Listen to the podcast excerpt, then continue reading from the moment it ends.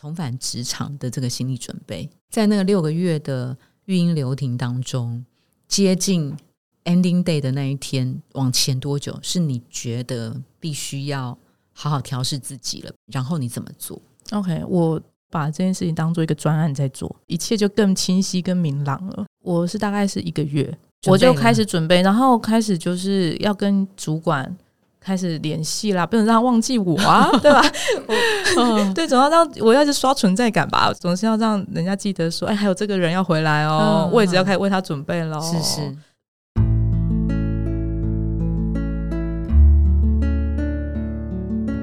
枝丫诊所，帮你一生都精彩，从新鲜到退休。Hello，大家好，我是主持人 Pola。新鲜人的内容策展呢，在第一份工作之后，我们进入梦幻五线公司。怎么样找到一份喜欢的工作，全然付出？怎么样成就梦幻工作之前，会有很多第一次的真实？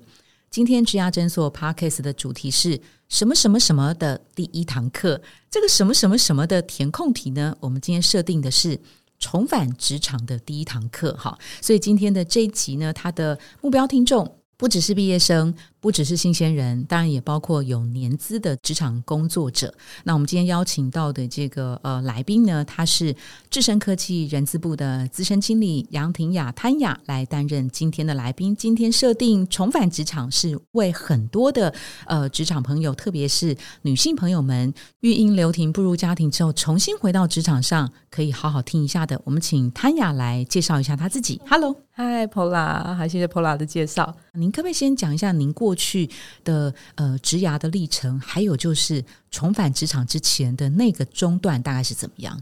好，我我先简单自我介绍一下，我在大学毕业之后在非营利组织工作嘛，那待过两三年，那时候其实当时的组织想要培养我做讲师，然后我也呃看起来前景一片看好，但是因为我发现如果我要往那条路走的时候，我自己的专业可能还不够说服台下被讲的，就是被我授课的对象，所以我决定要再去念研究所。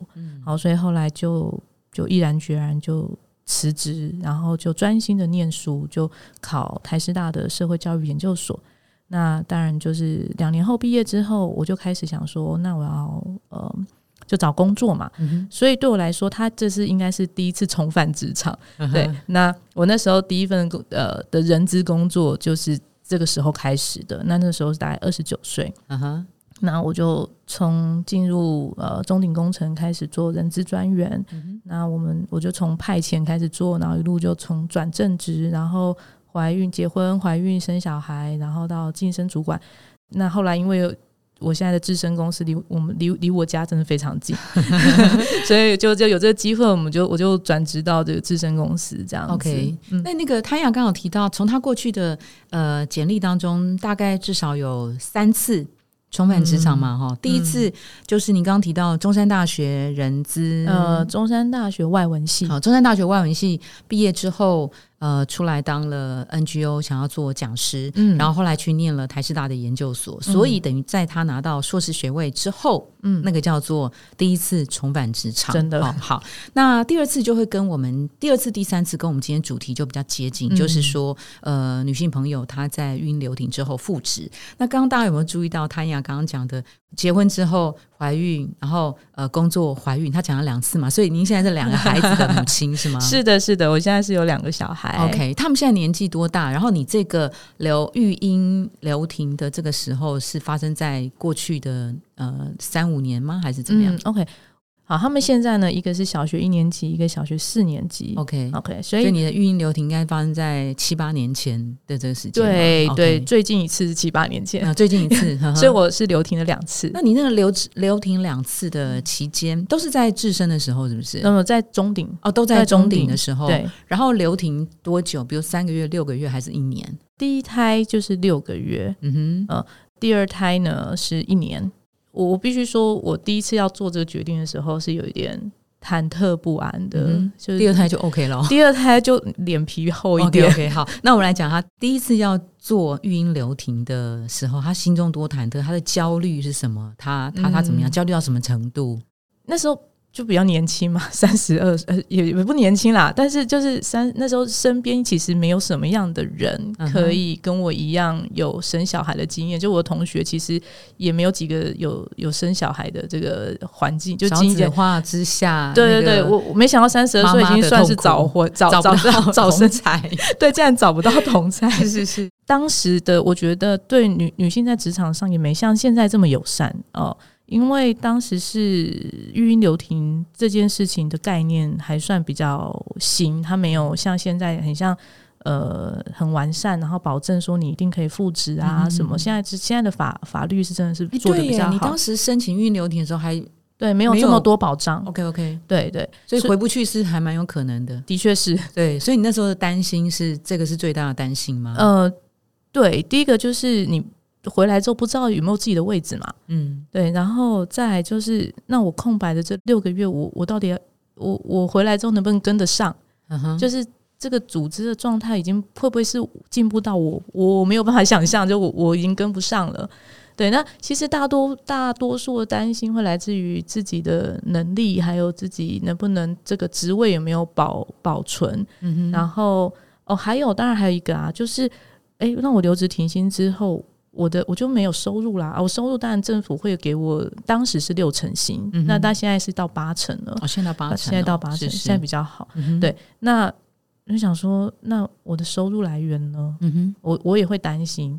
那当然，我还有，因为呃，我当时会做这决定是一定得做，并不是选择题的问题，我一定得做，原因是因为我的老公他。呃，是那时候在念博士班，所以他其实没有当啊，他当兵是很晚，博士毕业之后才当兵，所以也就是说，我们生完小孩之后，他才去当兵的。他那时候其实也是没有收入啊，等于是哎，我我留职停薪的状态，我只有六成薪，然后我老公也没有收入的状态。他他那时候去当兵吗？他那时候去当兵，那家中的长辈是没办法支援，对，因为只有我们在台北，是是，对，那这个状态是。我一定得想办法靠我自己的，然后而且我一定得决定，就我一定得在家，因为如果我去把小孩送托婴的话呢，当然是有个选择是送托婴，但是如果把小孩送托婴的话，那托婴的费用呢，可能是以当时我经济状况是没有办法负荷得起的。比如说把小孩送回中南部长辈家，你又舍不得，这个就是重点了。嗯，我觉得第一胎的你想要自己带，对我觉得我其实真的很想奉劝所有的。职业妇女们，对，不要这么想不开。我觉得我就是自己那一关过不去，在第一胎的时候硬要自己带，对，然后你会有各种想象，就说啊，我看不到他，他会不会阿公阿妈带会怎么样？就是不就是不一样的教养方式嘛。嗯，你开始就会去想说，不行，我一定要都看到他。然后，所以除了想念之外，还有那个隔代教养的问题。然后还有就是，例如说，我要带回娘家还是婆家？对吧？两边都要抢，两边对，就是你会想说，哎，那因为我我娘家在宜兰，那我婆家在台台呃台中丰原，所以两边其实差蛮远的。不论你带回哪一边，另外一边要看都都很远。我自己来带，对，所以最后就是反正就我自己，然后我在台北，所以我当时的担心的点其实是真的还蛮多的。嗯嗯，最担心的话呢，在当时哦，其实。最担心的，我觉得那些其实也可能也还不是重点。最担心应该是我会担心，在六这六个月的时间，我跟这个小孩相处，我能不能跟他相处的好？因为我也是第一次当妈妈嘛，是是，所以我根本不知道怎么跟一个婴儿相处。那他当时对他当时也不过才 三个月左右嘛，然后等于是到他会走，就是我们然后副食品啊那些什么东西，全部都是第一次经历嘛。嗯，对我我。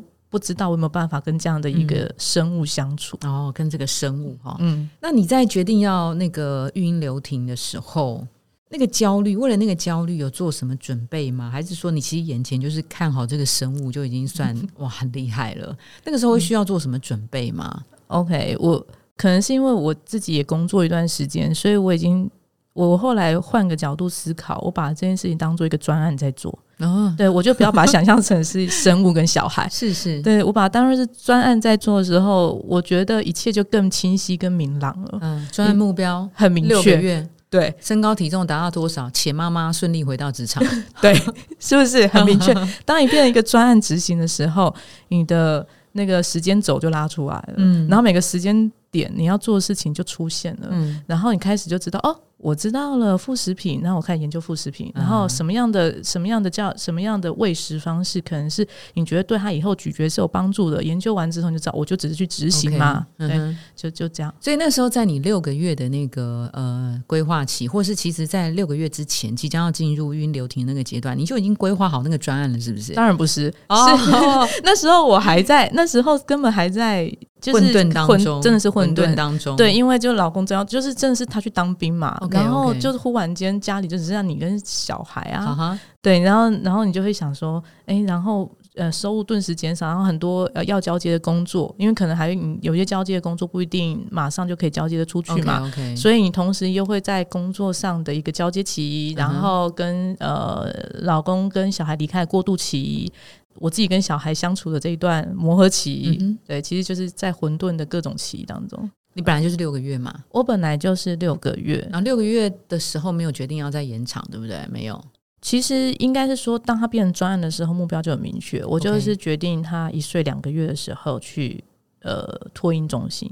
那在你准备要复职之前多久，你必须要重新安排重返职场的这个心理准备？也就是说，在那个六个月的。育婴流停当中，接近 ending day 的那一天，往前多久是你觉得必须要好好调试自己了？比如说一个月够吗？两个月够吗？还是不用那么长？其实呃几个礼拜就可以慢慢那个调试心情。然后你怎么做？OK，我我是大概是一个月，一个月哈，就第五个月的时候，对，就要怎么准？我就开始准备，然后开始就是要跟主管。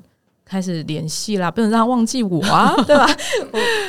对，总要让我要去刷存在感吧。哦，从第五个月哦，找一个月的时间开始刷存在感，对，开始刷存在，对啊，总是要让人家记得说，哎，还有这个人要回来哦，位置要开始为他准备喽，是是。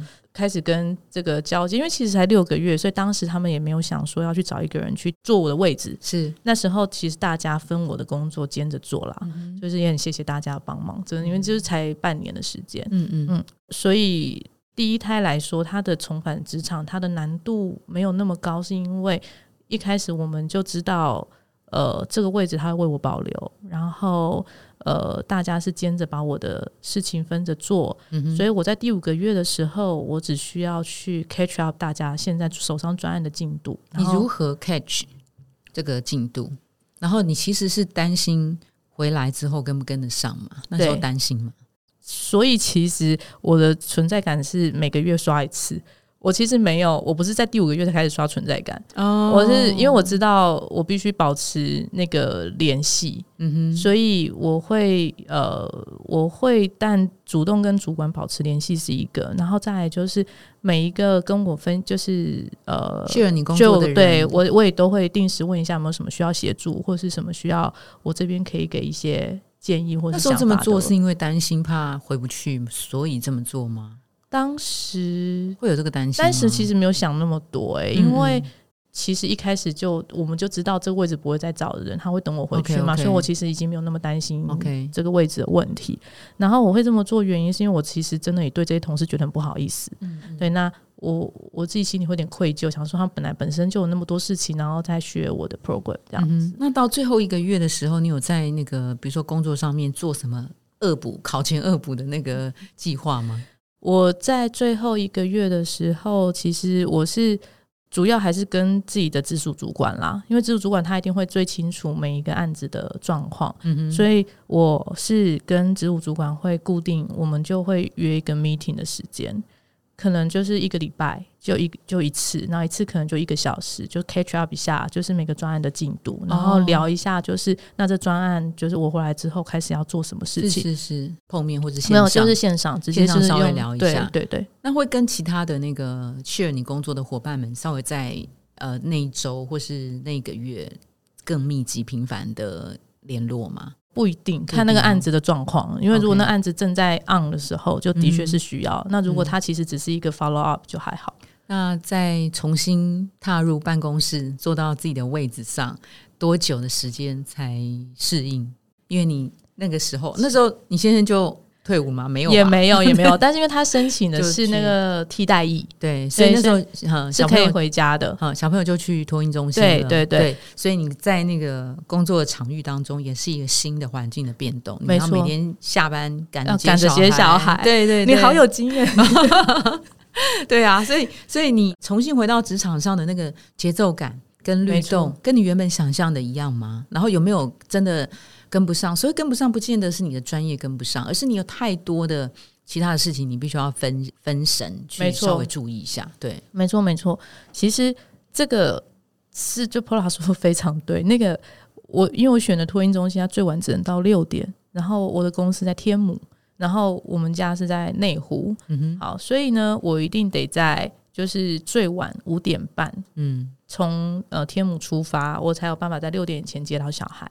这个事情常常会因为呃公司有临时的状况，我可能会晚一点出发，所以常常六点多以后才会接到小孩。嗯哼，对。那我们家儿子又特别敏感度很高，他就是他会很注重那个时间规律性。嗯，如果那个别人都走走了，他只剩他好，或者是天色暗到某个程度，他知道妈妈怎么还没来，他就是哭。嗯，对，各种哭，他就是从一一岁哭到六岁那种小孩。对的。对，然后呢，这个我觉得其实还蛮心酸的。那时候真要讲起来，因为像他爸爸就是会准时去接，因为他就是替代役，就是五点就走，所以他如果能接，他基本上他只要说他那天能接，就真的是准时接。嗯，所以呢，有一天竟然就是老师跟我分享，他说中午吃饭的时候，我家儿子呢就知道，因为老师跟他说哦，今天是妈妈接，妈妈刚刚有传讯息来说今天是妈妈接，他就自己竟竟然就在那个场合，那时候才大概两岁，然后就说。好，今天是妈妈节，我会加油的，我不会哭的，加油！就自己还对自己打气，是是。然后我就想说，这也太心酸了吧？就是为什么我就是很像我去没有准时接到他，就是准时变得很坚强。对，嗯，对。然后那时候也有一些我自己没有办法适应的事情，像是呃，我其他的同事可能小朋友刚好是已经都小学了，那我回去的时候其实就有问他们。我就我就我跟他们讲一下我的心心情，我说啊，我自己的小孩，然后要去给别人带，我说为什么？然后他们就会说这是很自然很自然的事情。嗯，我就说为什么会自然？自己的孩子就自己带啊！我就开始在那边，然后他们就说，那你看我的小孩现在他们是小学嘛，也是就是下学呃放学之后就是上安亲班啊，然后九点他们下班然后才去接他们啊。他说这不就是这样吗？嗯，所以你有情绪上，当时会有一些情绪上面的。自责跟疑问会会超级，然后我会开始怀疑自己到底是不是好妈妈，然后我就开始怀疑说，就是为什么要一定要在工作跟就是家庭里面做选择啊？我难道不能同时兼顾？对，就是好好把工作做好，然后但是就是也让小朋友觉得你是一个就是镜子，就是想要找妈妈是找得到的。是是，对。刚潘雅提到运用到自己的时间呢，会不会在复职之后，很多的工作都变成是要带回家做？当然。就是公司是可以报加班的，只是我对自己要求，我会觉得说，呃，这些用脑力的工作，它其实是没有办法用加班时数来衡量的，是是，所以我我是不会去报加班，这我自己对自己的，就是我的习惯是这样。那那个呃，汤雅刚刚讲他两次嘛，那第二次语音流停一年是什么什么原因？因为我觉得第二次的时候我就想开了，也不是想开，就是我觉得我我自己经历过那一段，我知道。两边一起做的事情，就是那个你会很焦虑，然后顾不好的那种心情。你会一边工作，想到我等下要接小孩，然后或是什么，就是这种心情是我自己没有办法。我不但没有办法照顾好小孩，也没办法照顾照顾到工作，也没有办法照顾好我自己。嗯哼，对，所以我第二胎就已经决定，我知道怀孕之后，我就决定我要直接请留职停薪一年。对。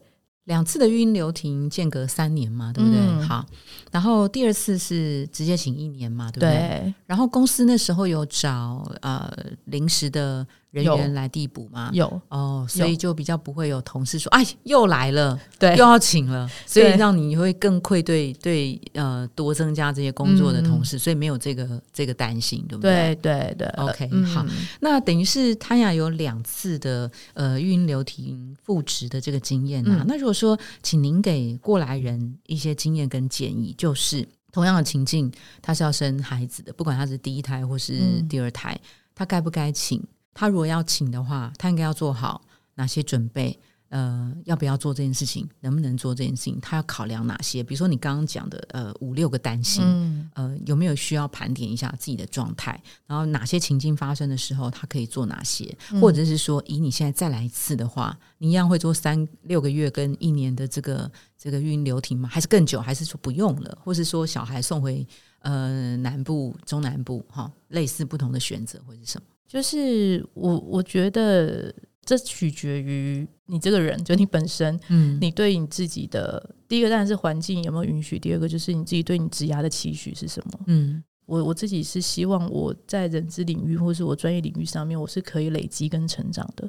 所以我的某种焦虑，像我刚刚提到，某些程度的焦虑是怕回来呃接不上，或是专业赶不上。嗯，这些事情是对于，因为我对我职涯是有期许的。嗯哼，但是如果这位妈妈就是这个这个听众，你本身你其实没有对自己的，就是你没有一定非得在这个专业做累积，你其实是很 open 的。你其实觉得说，也许我在家里做妈妈这个职业，你的工作，对，也许对你很 enjoy 在这上面，那 why not？我我觉得其实可以不用焦虑说，呃，因为。人家都这样做，所以我我就很像一定得要回来才是对的，或者什么？我觉得这真的是每个人取决于每个人的个性、跟你的环境、跟你的条件的不同，你会有不同的 scenario。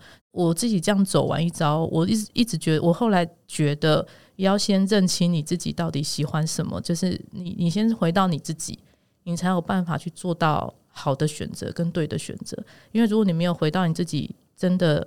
你你想要的东西，或是你对自己的期望或期许的话，其实，呃，你做选择就很容易是。别人告诉你该怎么做，或是你会被大环境影响，说哦，现在大家都这样，我也要这样。OK，对，就焦虑就来了。就先盘点一个大方向，就是我到底 care 的是工作的持续的向上的成长，还是我对家庭的全新的投入，就会让我有一个不同的成就感。假设他现在选择的是工作，像贪雅一样，特别是您在第二次一年，一年你当时也是用专案管理，对不对？嗯，那你在那一年里面也是一样，在 ending day 的前一个月。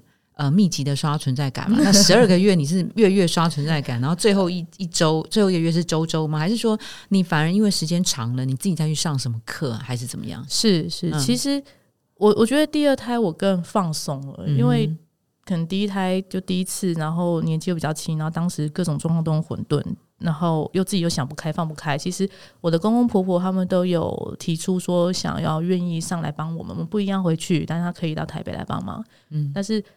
就算是这样，我自己还是觉得不用，我就觉得不用。对对，那好强好强的女性哦，也不是我，我觉得是自己想不开，就是这我真的觉得那个点就是要自己想开，就是说，OK，你其实不要去拒绝别人的帮忙。嗯哼，对，那然后再就是呃。各种资源你可以去去运用，其实政府资源真的非常多。例如哪些呢？例如哪些哦？其实像现在很多，像例如说内湖区，然后他们就会有一些亲子馆，那些亲子馆其实都是可以让你带着小孩去做。很多手作啊，或是互动啊，或者是游玩，那你就不用自己在在家里跟他大眼瞪小眼，或者是说，哎，我现在很焦虑怎么样？那你就是把小孩带出去，然后你也可以认识其他的妈妈，嗯，那你们就可以一起聊。那这时候你就会知道，哦，很多就是大家一起呃共学的团体。那有共学团体，你就会其实某种程度，你把小孩丢丢丢到里面去，你其实跟妈妈互相得到支持。虽然那个共学是小孩的共学，其实我觉得在那个团体里面，妈妈们彼此之间也是一个。支持团体，那在那支持团体里面，你也许可以找到不同的可能性。因为很多妈妈，他们可能就在因此就开始做起团购，有的人很擅长找老师、找课程，他们就发起了自己的一个 play，就是一些共学的呃空间或团体，他们也有自己的盈利模式了。对他就不一定要回到职场。我觉得这是取决于你在这个环境，你有没有去 open 的去感知到你现在这个环境给你的一切，你有没有办法从里面再获得什么？那这当你去放松之后，你去接受，愿意接受这些事情的时候，你的可能性就会更多，你就不会觉得一定要我很焦虑要返回到同一个地方。我一样可以返回职场，但是我可能不一定要再去同一家公司或是同一个位置。是是，但因为第二次已经相对比较适应了，的确，但是它时间比较长，一年的时间。你看，一年你要重新回到过去一年前你的这个工作，他难道不需要更提前做准备吗？然后缓解所谓一年没到的不适应症，还是说第二次完全没有这个问题了？第二次就还好了，原因是因为因为当然我当时的工作已经有人接手了嘛，所以。其实对公司来说，就我回去就是当时有什么位置，或者当时有什么缺，或是哪边需要在更多的人力，我就是到那个地方去。哦，所以你第二次不是原职，不是通常是怎么样？通常是原职，知道吗？通常是应该通常是原职，对。但是因为当时的，我觉得当时的法令也没有这么这么，恐怕到现在，也许有些企业还是会出现这个状态嘛。的确是啊。那万一假设没有回到这个原职，他可以怎么样去反应？OK，他其实就这其实 就是性平法里面本来就有在规定这种事情，所以他其实的确是可以申诉。只是我我会觉得申诉这件事情到最后你还不是要回到原本的公司。那原本公司如果看到你申诉而回来，你当然是为自己当时为了自己的权益去争取了。但但你后面的工作环境是不是会像之前那么的如鱼得水？我觉得也是一个问号。对，就我觉得在。当然是可以申诉，但我觉得在申诉之前，可以你再去跟他们多沟通、多协商一些。嗯对，那那呃，其实像我之前第二胎回去，虽然不是原职，但是一样是在做人职。嗯哼，那只是说他可能做了，我我那时候回去是做，就变成做海外。嗯哼，对，海外海外管理，对对，海外人才管理，所以也蛮好的啊。对啊，就是从 A 领域变成 B 领域，新的视野的开发。没错，没错，就是它就是一个不同的不同的领域，对，真是不同领域，那不同的学习，那就开放去拥抱它而已啊。OK，OK，嗯，那如果我们把这个呃育婴留停这件事情当成是一个职涯空窗期哈，那我们现在在帮一些求职朋友看履历的时候啊，有时候会被问到说，哎，我这个空窗。两个月、三个月，我我要写吗？哈，当然，运营留停是一个非常呃很很正常的一个合理而正当的的原因，我当然忠实的描述出来。那有的呃，像现在的年轻的伙伴们，他也不觉得他毕业之后一定要马上工作，他可能先到呃国外去壮游个三个月，去自我探索一下啊，三个月到六个月的时间。那呃，潘雅以这个职场前辈的角度来看，就是说这个 gap year 到底多久？你们会觉得它是加分的啊，或者是说太长反而真的是一个呃浪费时间没效率的。好，我们会这么问，是在我们过去做的一个研究，我们有看到，其实求职者端跟企业端，他们对于呃空窗期的这个数字的忍受度不太一样。哈，企业他会觉得十个月是他的极限了，嗯，但是求职者对自己是比较宽容的，他们会觉得说我这个要十五个月，他会觉得。差不多哈，所以大概求职者端会觉得差不多是一年半的时间。嗯，真的，实际上你们的容忍度是是这样吗？还是说，其实我在乎的是他这个空窗期间他到底做了什么事情？哦，这才是重点嘛。对对。所以壮游行不行？没有不行。那怎么样是一个对往后职业发展比较加分的做法跟说法？嗯嗯嗯。呃，其实这个问题真的还蛮常被问到的。我也真的在。面试的时时候有被呃，我真的就是看到他们就是说，哎，有有去澳洲，嗯哼，就是就是 working holiday 嘛，对对对，我其实会很常问他们说，那请问你在就 working holiday，你有没有你你觉得对你最大收获是什么？嗯哼，这是我最常问的问题。那其实大多数的。呃，年轻人都回答的还不错，因为他们都会觉得说我在里面就是有国际观，交到很多海外的朋友、国外的朋友，聊练习英文，好，然后解决问题、解决问题，对对对，就 是对。但是我问他，我有印象非常深刻一个非常强的回答，他们回他回答我，这真的是真真实的案例，他真的回答我说：“哦，没有啊，就是我朋友去就跟着去。”嗯，那你可是你去了一年多哎，嗯，那你们在那边都做什么？然后他就回答说。我没有啊，就是就采水果啊。然后我说：“那你从里面 就是学到了什么？”我就是想要引导他，就是你知道总会有刚刚你刚刚说什么问题解决能力，就这种回答嘛。对他也没有啊，他就说：“呃，没有啊，就反正就工作嘛，就赚钱啊。”嗯嗯，就停了。然后我就说：“哦，那请问这个赚的钱你有在拿去什么利用啊？还是什么？就是或者是说你跟那些海外你一起工作的朋友有没有在联系啊？你们有没有一起在？”在一起出去玩啊什么的，我说哦没有哎，就是因为那边就是工作也很累啦，然后工作完就回家休息了。好枯燥的答案哦，对啊，但是好真实哦，超级真实的。可是还要不要那个来之前稍微准备一下？是啊，可以之后再这么真实。是 是是，因为其实。我们就回到刚刚这个问题，它有没有帮助？我觉得一定是有的嘛，因为你国际观、你的个人问题解决能力这些，我觉得一定都会有。但是就看你怎么包装自己，你要怎么把它表现出来，你怎么盘点自己，怎么样把自己过去的那段时间好好的说给谭雅听。真的，就是你把自己当做一个商品的时候，你的卖点是什么？那你有没有办法找到你的卖点？对，所以其实如果就人的职涯或是生涯的长远发展来讲，呃，眼前空窗半年、十个月、十五个月，呃，可能不用把它看成是空窗，但前提是你在这段时间你你做了什么？你做什么？对，能不能够说得出一些对自己的一些收获帮助？不管是。你看得到的收获，或者是对你心里头的那个想法，因为也许这个 gap year 很可能影响到的是你将来二三十年，甚至三四十年职涯发展、生涯发展的一个方向。我们觉得这个时候有时候是能够发挥一些蛮关键力量，但重点就是你你怎么样去看这件事情，对不对？的确是。OK，好，那今天啊，谭雅来跟我们讲的是，呃，他自己分享的他两段的育婴流停的前后怎么样重返职场的第一堂课，很有意思哦。他把育婴流停这件事情当成是专案管理，以第一次为例，在六个月的期间，每个月。他都刷一次存在感，在第六个月的时候，他提高频率，每周都跟主管联系，方便将来能够呃运留停复职之后，能够快速的重回职场，这个适应感的这个问题哈。他提到的三件事情，就是你可以好好想一下，你未来的发展是以家庭为重还是工作为重？然后还有就是不要拒绝周围别人给你的帮忙，包括长辈想给你的帮忙，或者是呃住家社区附近有一些很好的资源都可以利用。今天非常谢谢谭雅给大家重返职场的第一堂课，谢谢谭雅，谢谢，谢谢，谢谢，拜拜，拜拜。如果您喜欢今天的内容，请给我们五颗星，并且留下好评。假如有更多的问题，欢迎到植牙诊所的网站来发问。特别想听什么主题，请点击节目资讯栏的连结投稿给我们。也邀请您订阅追踪，掌握最新的内容。我们下次见喽！